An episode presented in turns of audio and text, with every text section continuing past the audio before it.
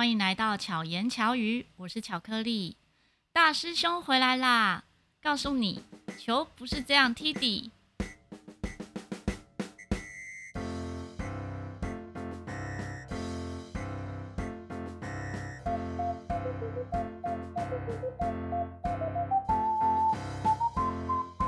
大家应该或多或少都接触过球类运动。今天要跟大家分享，这是我最不熟悉，但是呢，还曾经收过这个礼物的球类运动，就是足球。我们欢迎花式足球高手唐新磊。大家好，我是唐新磊，我是花式足球的街头艺人，然后运动员。嗯，那我想问新磊，是因为先接触足球的，呃，就是是先喜欢足球这个运动？所以接触花式足球吗？嗯，这个从小时候讲，就是小时候就是很喜欢看漫画。那有一个漫画叫做《足球小将 E》。嗯嗯。那这个可能现在好像也有 Netflix 还是什么，也有也也有动画。我有看过。对。那那时候小时候看的时候就觉得足球很有意思。嗯。可是之后呢都没有碰过足球，直到。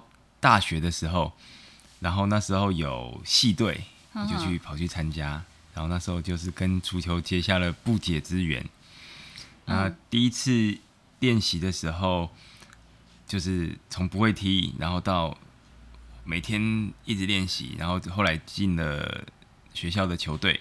那时候就觉得我每就是真的就是也没有什么在读书啦，就每天就是追着球跑，踢 踢球啊，踢比赛。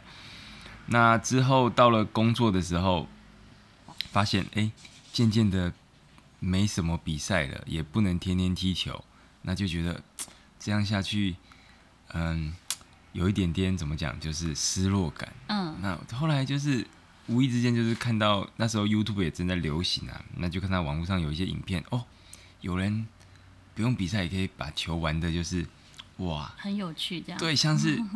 怎么讲？像身体的一部分，嗯、然后怎么可以如此的控制？我们就想说，哎，试试看看，然后就发现，真的试了之后才发现，哇，很有学问。对，就是很真的你。你我觉得，呃，跟足球比赛比起来，哇，花式足球是我一个找到一个人生中，哇，这个就是就是这个东西了，就是对，就是找到一个哇，感觉我一辈子都可以玩这个东西的。就是强烈的感受，就是哦，所以，所以，呃，应该是就是，所以我是先开始踢足球，然后当足球员，然后之后才接触到花式足球。嗯对。那我大概从大学嘛，十八岁开始接触足球，到现在，对，大概是二十年吧。二十年看不出来，完全看不出来，感觉他非常的年轻。好，那刚才讲到说。为什么我我我老公呢也非常喜欢足球，所以他那时候为了要让我，可能是想要让我接触他的喜好，他就送我足球杂志，完全看不懂。哦，这个不错，这个老公不错，对。就是，然后包含就是因为他会追那个世界杯的足球赛嘛，嗯嗯嗯嗯、我也是看不懂。只有因为看很久，我觉得足球蛮难懂的，是看很久之后才进一球才得一分。那个中间过程其实蛮辛苦的啊。然后我到什么才看懂？嗯，就是足球小将。哦，对，足球小将真的是让人一个启蒙，启蒙的一个金钩啊，没错没错没错，对，就是很多，其实很多时候哦，还有啦，最早接触应该就算是少林足球吧。可能很多人接触足球也是因为电影。对，对，少林足球这个也是影响我蛮多的一个作品，嗯、就是那时候。那时候上映的时候，我刚好在大学踢足球，呵呵所以正在看看的时候就觉得哇，就是就是一个冲动，就想说要更努力的练习。你会觉得是有可能的吗？就是它里面演的剧情是有可能套用在练足球这件事上？哦，有几招是可能的，比如说少林足球有一招，呃。那个他们有一个动作叫鞍马嘛，嗯、不知道是几师兄做的，他是做一个鞍马的动作，然后球在他的、嗯、他的脚这边晃，就是在那边就是跟着舞动。嗯、那真的大概前两年，嗯、真的有日本的玩家就开始做，他真的做出结合那种鞍马的加足球的动作，所以是有可能。但是那个蔡元足球的影片是夸张的一点，好几圈。那现在大概顶多是我们结合绕绕个一圈，但是这个怎么讲？技术一直在进步，所以很多招是有机会被复现的。那之前也有那像少呃足球小将翼，那也有一些动作。就是怎么讲，就有些足球员很闲嘛，日本那个他们就是 他们就去呃，真的是复现这个动作，比如说什么双人同时射门啊，然后或者是一个人踩在他背上跳起来，然后就是就是什么飞起来射门，都是有人复现这个动作。这个如果是在足球比赛里是可以的，还是说他们只是呃两个人两个人是可以一起射门，这个是没问题，但是踩在人家背上，我不知道，应该是会被判牌吧。威力，威力，了解，了解。好，那刚刚讲到，呃，可能有些听众朋友不知道什么是花式足球，可能可以跟大家介绍一下怎么样是花式足球吗？嗯，花式足球，因为我们一般踢足要有球门嘛，嗯哼，那花式足球其实它就是其实有一点偏杂技，嗯，那你就是不需要球门，那你就是用脚，尽量基本上不要用手。但是你真的要用手也没什么问题，就是，呃，比较狭义的定义可能就是，除了手的身体的各个部位，你可以去控制它。嗯哼。然后，那如果可以搭配一些音乐或者你自己个人的风格，那就更好。比如说有些人练 breaking，那你可以结合足球，结合音乐，结合 breaking，或者你今天练 popping，那你可能停的时候顺便震震一下。嗯。那甚至有一些人就是玩出自己他 自己的 style，那我们就是这种东西就是称为花式足球。哦，所以跟花式篮球是不是很像？嗯，跟花式篮球很像，但花式篮球表现比较偏向呃用手了。对。哦。那这个东西还有一些我刚刚讲的比较狭义的东西啊，嗯、那你推到广义，有些人就是有另外一种叫做街头。就是街头篮球或街头足球，他们就真的是偏向呃比赛的一些动作。那可是他们可能就是我脚盘球有各种很厉害的盘球方式，然后对方会抢不到，你可以戏耍他。嗯。这个其实也归类在花式广义的花式足球，但是我们如果要细分的话，像我练的就比较偏，我不会练。比较偏向这种过人啊，这种比赛的一些动作，我比较喜欢呃身体自由自在的去让他在空中去控控制他。嗯嗯嗯，很有趣。那你我想问问看因为呃新磊呢他自己算是斜杠，他本身其实是工程师，就是你有原本的正职的工作，对不对？嗯、对对对。然后你在你的正职工作之外呢，也一直维持着花式足球这一项。运动跟表演，对。那么你是怎么样平衡？因为很不容易。嗯。你要一，我应该说，你一天会花固定花时间来练习吗？对，呃，前几年一天大概都是三个小时，嗯，砸下去，练三个小时，练三个小时砸下去。嗯。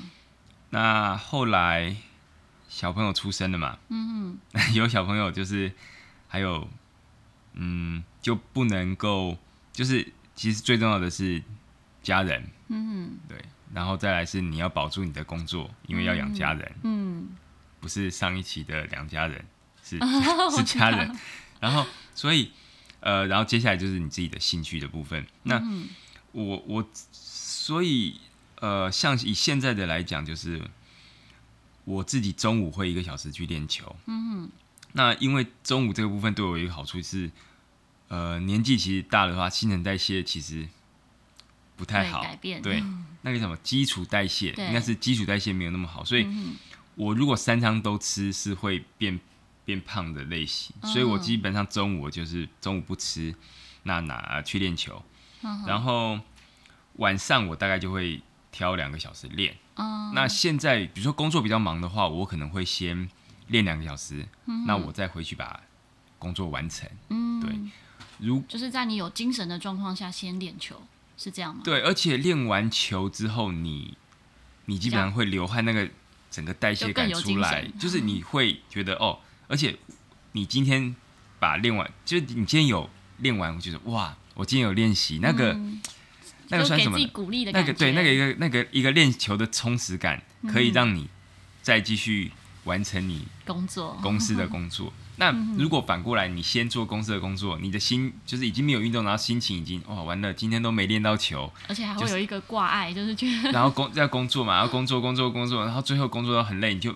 反而哇，十一点了，那要练球，明天又要起来，那就变成你会不想，嗯嗯不想练球。我、哦、我试过，就是几次这种，就是交替，嗯、可能是这个方式是比较适合的。所以像等一下录完 podcast 的，我可能就是回去先运个动，先练球，嗯、然后心情比较好，然后再再，工作。一下。对，真的很辛苦。对，工作比较忙的时候啦，那工作不忙的时候，就是、嗯、那我还有一个，就是因为我还有家庭嘛，所以。我通常就是公司的时间下班，然后下班我先回去，嗯、呃，跟老婆小孩吃饭，然后，嗯、呃，跟小朋友就是哄他睡觉，嗯，之后我就是可以开始去那一段，大概只能九点开始是我的时间，嗯、看我要去，哦、我可能第如果公司我比较晚，我就会去公司。所以小朋友是九点睡觉，他大概八点半九点，对，八点半到九点睡觉。哦我觉得新磊真的超棒，他的超棒呢是不只是工作跟工那个工作跟兴趣哈，就是他现在的专业花式足球可以取得平衡之外，更重要的是还兼顾家庭。如果呢有追踪新磊的的那个算是你的 IG 或者是影片的话，就可以注意到他跟小孩的互动超级好。他他呃新磊还有另外一个身份。刚刚一来的时候，刚我妈妈也在，我就跟他讲说：“妈妈，新磊啊是很多人的岳父，因为他女儿非常的可爱，所以我们周遭的朋友比较熟的朋友呢，都会直接叫他岳父。”没有，不是不是，呃，这这个其实，呃，跟小朋友的互动，我这边是有一个，嗯，嗯，我自己的想法是说，嗯、因为女生可能到了，我自己估计啦，大概，因为她现在还会跟我洗澡啊，然后什么很好。嗯可是我估计，比如说，我很怕国小三年三年级啊，或者是国国中国小的时候，什么爸爸的洗澡水我不想洗，呃、就是会有这种 很悲惨。所以，我目前呃想说跟他练一些，比如说合体技啊，或者一些合作的东西。嗯、那我们将来搞不好真的可以一起上街表演。那我们就是一个伙伴的关系，对对对，不是一个不一样的。不是单纯的妇女，你单纯的妇女真的很怕，就 是什么爸爸用过的毛巾我不要用，我闹别扭。对，那个我可能就卡纳西，就是很难很难过。对，嗯，对，那像你们啊，额外讲一下，这也是我蛮好奇，因为新磊的太太是日本人，是对，所以他的女儿呢很可爱，就是混血的日本宝宝。那么在教教育上啊，嗯，会是他会讲日文吗？嗯，还是。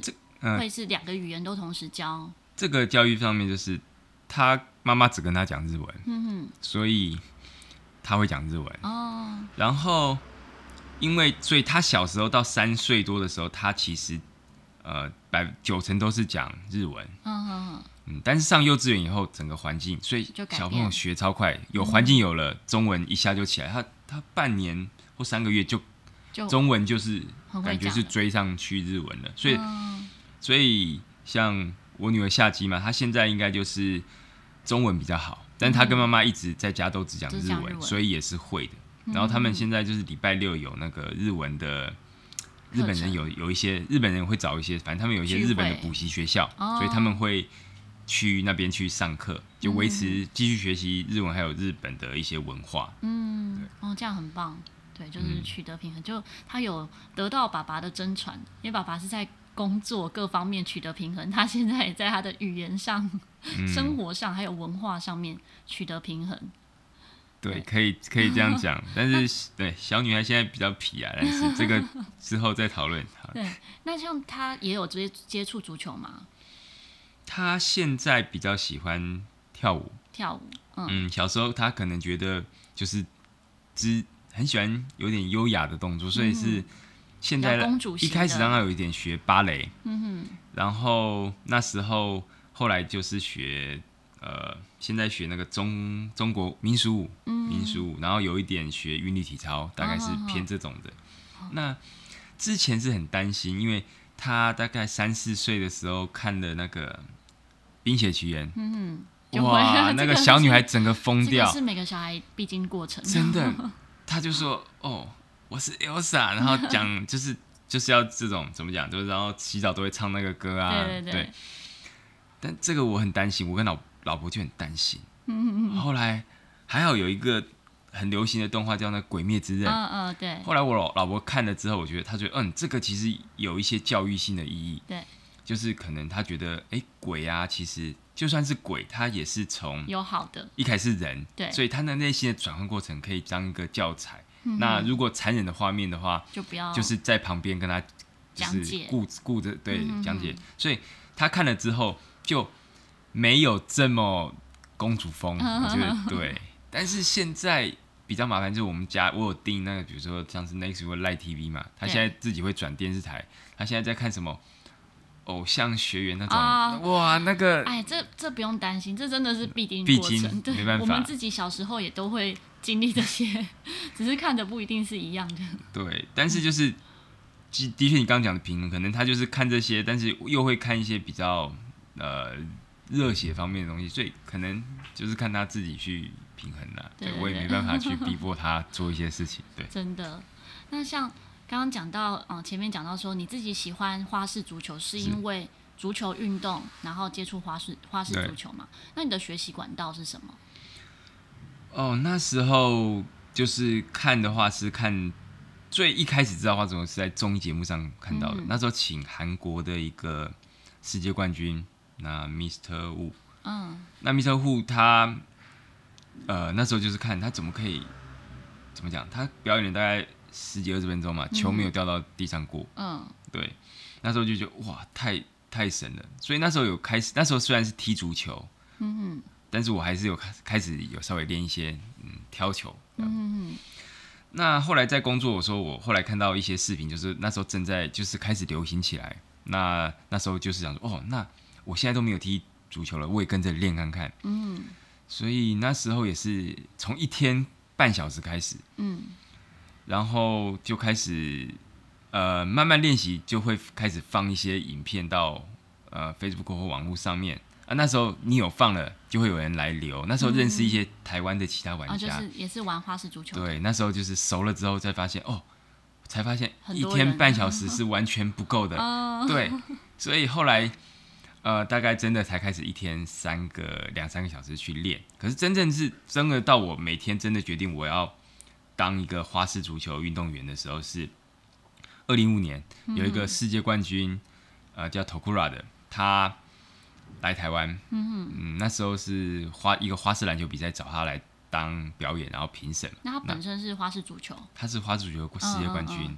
那他的最有名的招数是，呃，球球挑起来，然后球在空中，你做一个后空翻，然后把球夹住。哦，这他的原创。嗯，那那时候。呃，反正就他就很名很有名。那时候练花式足球应该都知道他。他来台湾，那我怎么样？看到他的一个风采之后，嗯、哇，超帅！嗯、我要看能不能就是跟他以他为目标，然后就开始每天真的很努力练习。那、嗯、所以，可是现在练到现在已经就变成说，这个其实是一个你生生活的一部分。你真的，嗯、人家说三日不读书，我一天没练球，我真的那个心情是。很难受的，所以对你来讲，它是就是像吃饭喝水一样，对不对？它就是一定必必定要有的一个。对，之前比较夸张，是我走路啊，什么都都在练球。那你工作的时候可以练球吗？嗯、就是说你在电脑前面打键盘的时候，能不能一边练球？其实上班时间基本上不要做这么北烂的事情，就是就是，虽然我我基本上我是蛮想的，但是。怕影响到。对对对，你不要，你基本上我我工作还是工作的时候，工作态度要出来了。可是比如说你今天哎五点是下班时间，嗯，那我如果加班的时候，我可能我就会加减练一下，对对，因为下班时间对头顶球，但是头顶球已经之前会这样练，头顶球基本上现在已经就摆了，基本上可以上去。我现在基本上就不用特别练，对，不用那为其他招比较烦恼，对。嗯，那现在你在挑战的是什么？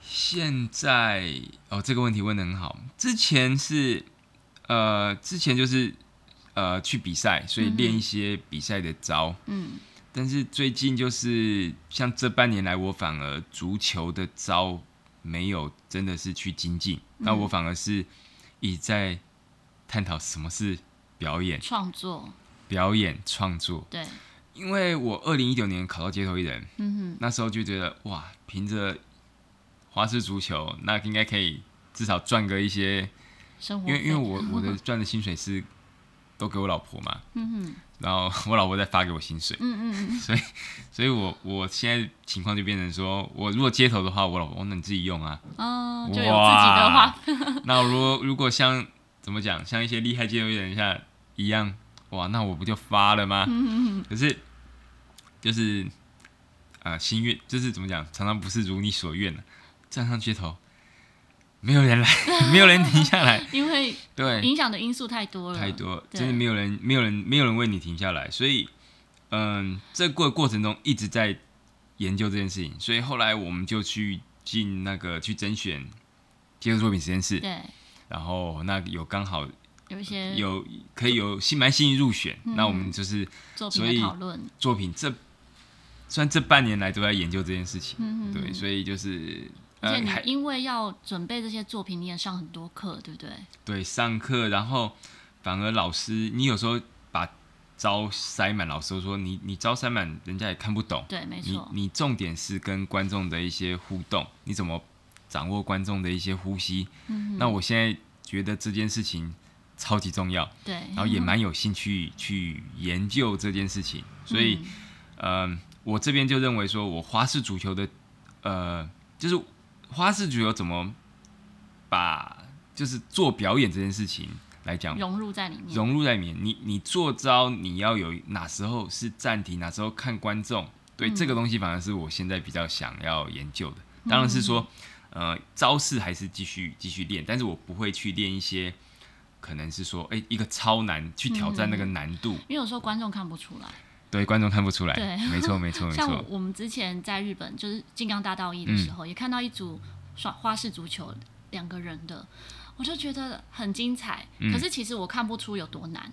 呃、他们从大颗的球一直踢到弹珠，然后踢到最小的是什么？是弹珠吗？还是？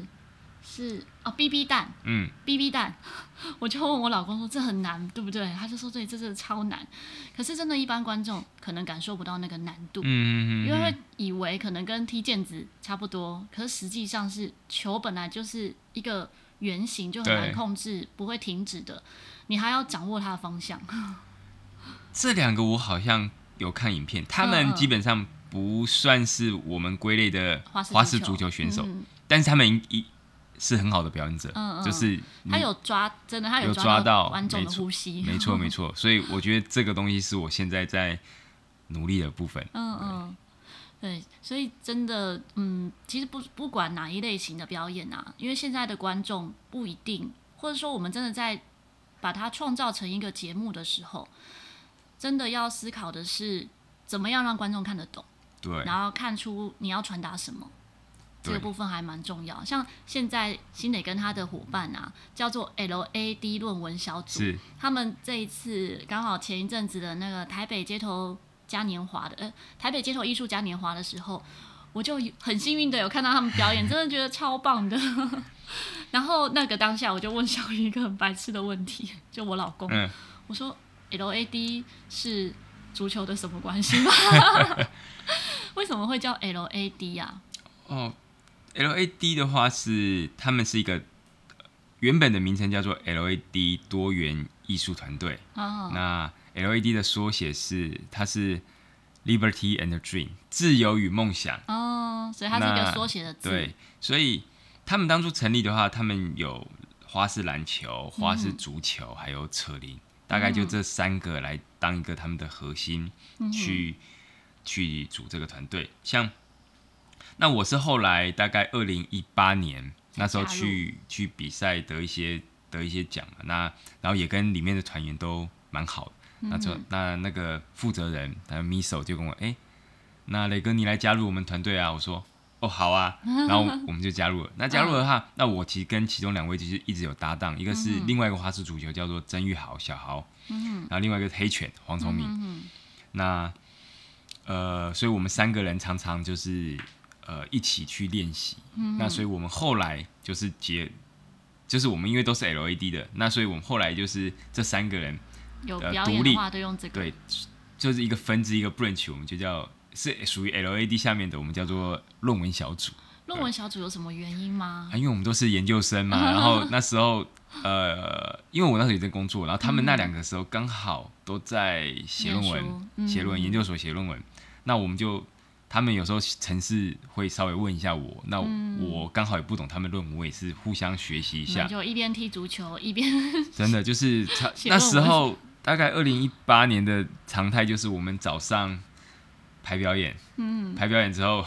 我、哦、排完了，好，那我晚上那我去咖啡厅，然后就去就去讨论一下论文，然后我就顺便学一下现在大概他们研究的东西。嗯，对，那个时候真的是很充实哎，算充实了，但是嗯，对，就是那纪念那个时光，又有烧脑，就纪念那一段时光嘛，我们就 LED 论文小组就是这样子。当然这名字很高竿，我知道，对大家看，哎、欸，这是什么东西？其实我觉得看过之后就会记得。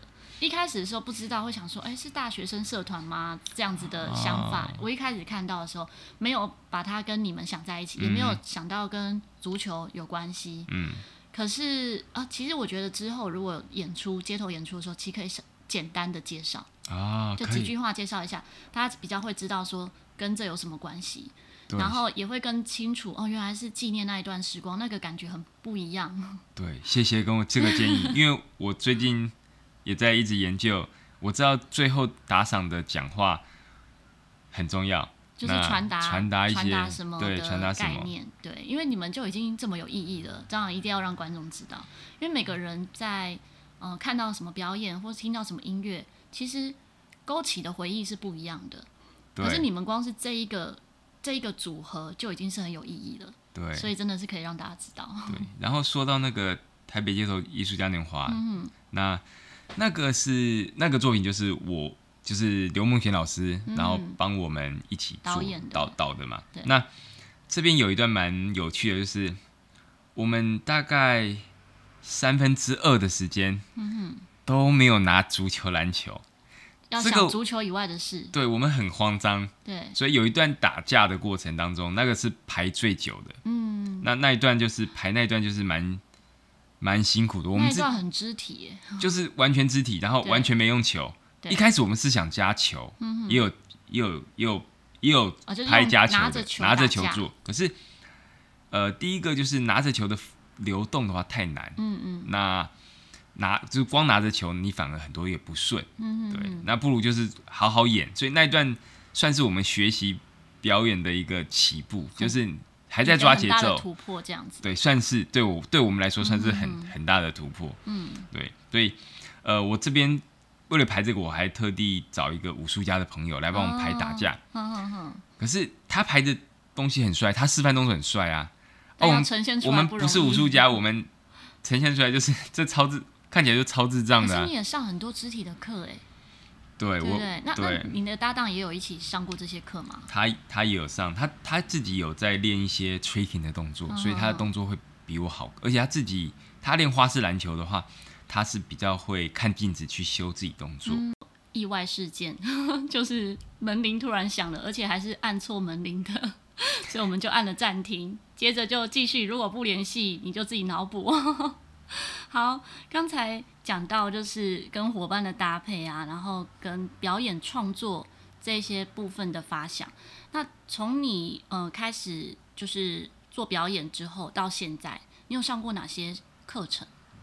哦，课程其实我上的课也没有多元呢，没有那么多，就是应该 应该是说怎么讲？他那个课就是一日分享的、嗯、那种，我自己觉得。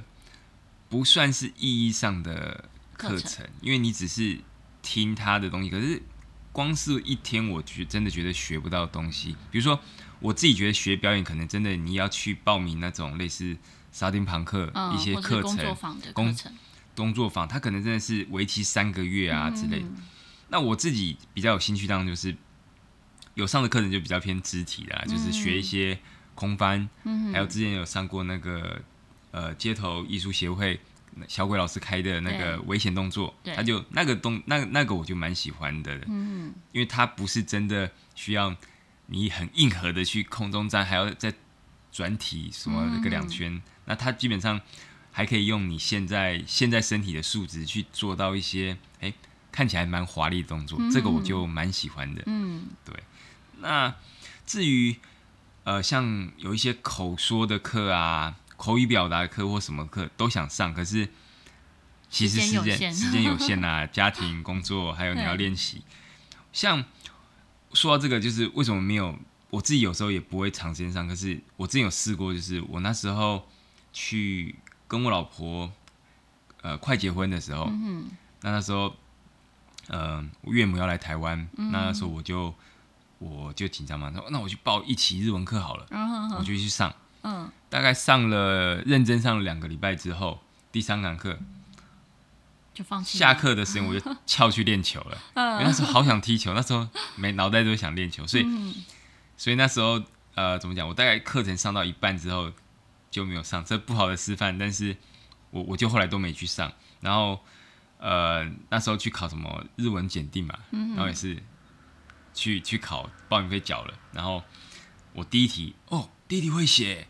我就很开心，然后只有第一题会写，嗯、后面大概完全不会，我就画一画，然后就是就是睡，旁边趴睡了五分钟，好去练球，我交卷去练球了，对，潇洒的去练球，然后回去被被老婆骂，你你半辈给我还来。我觉得真的是要内心最想做的事情，才会有那个动力，因为你的日文现在生活够用。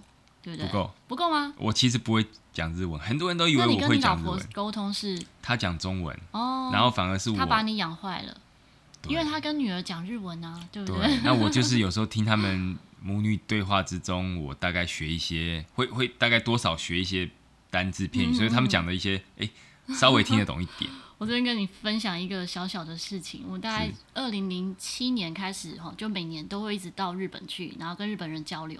所以大概二零零七年的时候呢，我也学日文，我学过日文的五十音哈，就从零开始学，嗯、学了不知道多少次。我也是，我也是。然后呢，现在跟我交流最频繁的日本朋友，中文讲得很好。对、嗯，被养坏，那你就你真的没有动力，真的，真的没办法。因为反而就是跟他们比手画脚也能沟通，然后。讲一些很烂的英文，嗯，就是或者是简单的日文单字也能沟通。后来反而是这些日本朋友，因为很想跟我们沟通，他们学中文还讲的比我们更好。超厉害，日本人超厉害的。现在连连那个我跟他就是讯息啊，Facebook 上的讯息我都打中文。以前我还会用 Google 翻译，现在不用，我现在全部打中文，那 他们就是中文回复。因为我当初想学日文也有一个目的性，就是日本的花式足球超厉害，可以跟他们直接交流。真的，那我我。都跟蛮多个有去交流过，那但是其实我们其实有一个共同兴趣就很好交朋友，聊聊聊，你通常就是拿出那个 Google 翻译，呵呵然后英文就，就是有一搭没一搭，哎，你知道怎么做的教我，但是沟通会比较久一点，所以想学日文，嗯哼但是 真的就是。我自己的那个怎么讲？动力没有那么强。对，动力没那么强啊。对，所以我就有借口了，因为你看，你连你老婆是日本人都还没有，我被很多人骂，就说你这样子不行。我说，对，我也觉得我这样不行。没有，就是动力还不够。也许哪天你女儿会成为你的动力，因为哪天她日文讲得很好，你想要了解她在讲什么时候。也许是另外一个动力，对，时候到了。因为她现在跟我老婆学，就是我老婆有时候骂我，嗯，她就开始讲日文，然后你听的语气就是讲那些对你极度不屑的话，可是你又听不懂，我听不懂。然后女儿现在有也有这种趋势，就是开始在碎碎念就用你听不懂的话来讲。对对对对，这个是一个动力，很可爱。好，那我们今天很开心，新磊来跟我们分享。那么在哪些管道呢？可以得知你的讯息？Oh, 你的粉丝页可以怎么搜寻？我粉丝页就是 Facebook 的粉砖是花式足球街头艺人唐新磊。哦，其实应该搜寻花式足球街头艺人就可以找到。可以找到，对，可以找到。唐新磊。然后你的 IG 的话呢？IG 我们现在目前在推就是 LAD 底线，然后一个 Paper Group P A P 呀 G R O U P，这是我们一个群组的一个。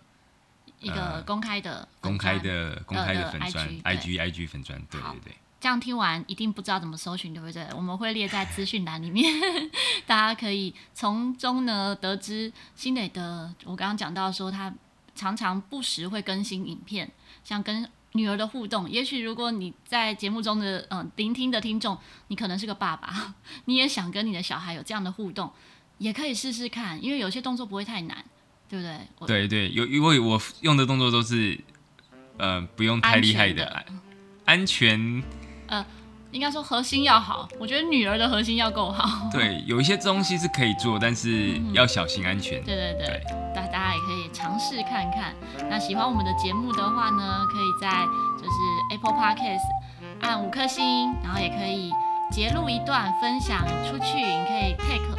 take 我的粉那个 IG 就 R O Y I 点 C，或者是 take 新蕾，让我们知道你有收听这一集的节目。有任何想分享的呢，也欢迎留言跟我们分享。那我们就下一集再见了，大家拜拜。